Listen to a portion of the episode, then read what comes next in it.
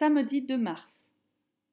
C'est pourquoi quiconque entend ces paroles que je dis et les met en pratique sera semblable à un homme prudent qui a bâti sa maison sur le roc.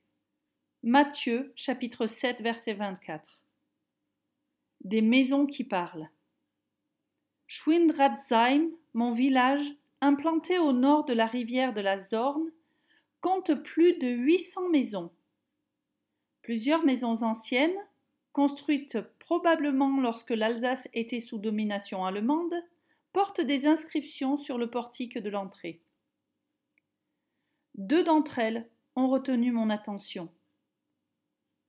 La première, tout dépend de la bénédiction de Dieu. Et l'autre, construite avec l'aide de Dieu. Étonnant pour notre génération. Insensé? Pas si sûr. Et si ces inscriptions étaient plutôt les témoignages d'une conscience de notre dépendance du Dieu qui se fait connaître par Jésus-Christ et au travers de la Bible? En effet, celle-ci affirme Si une maison n'est pas construite par l'Éternel, ceux qui la construisent travaillent inutilement. Si une ville n'est pas gardée par l'Éternel, celui qui la garde veille inutilement. Dieu est souverain.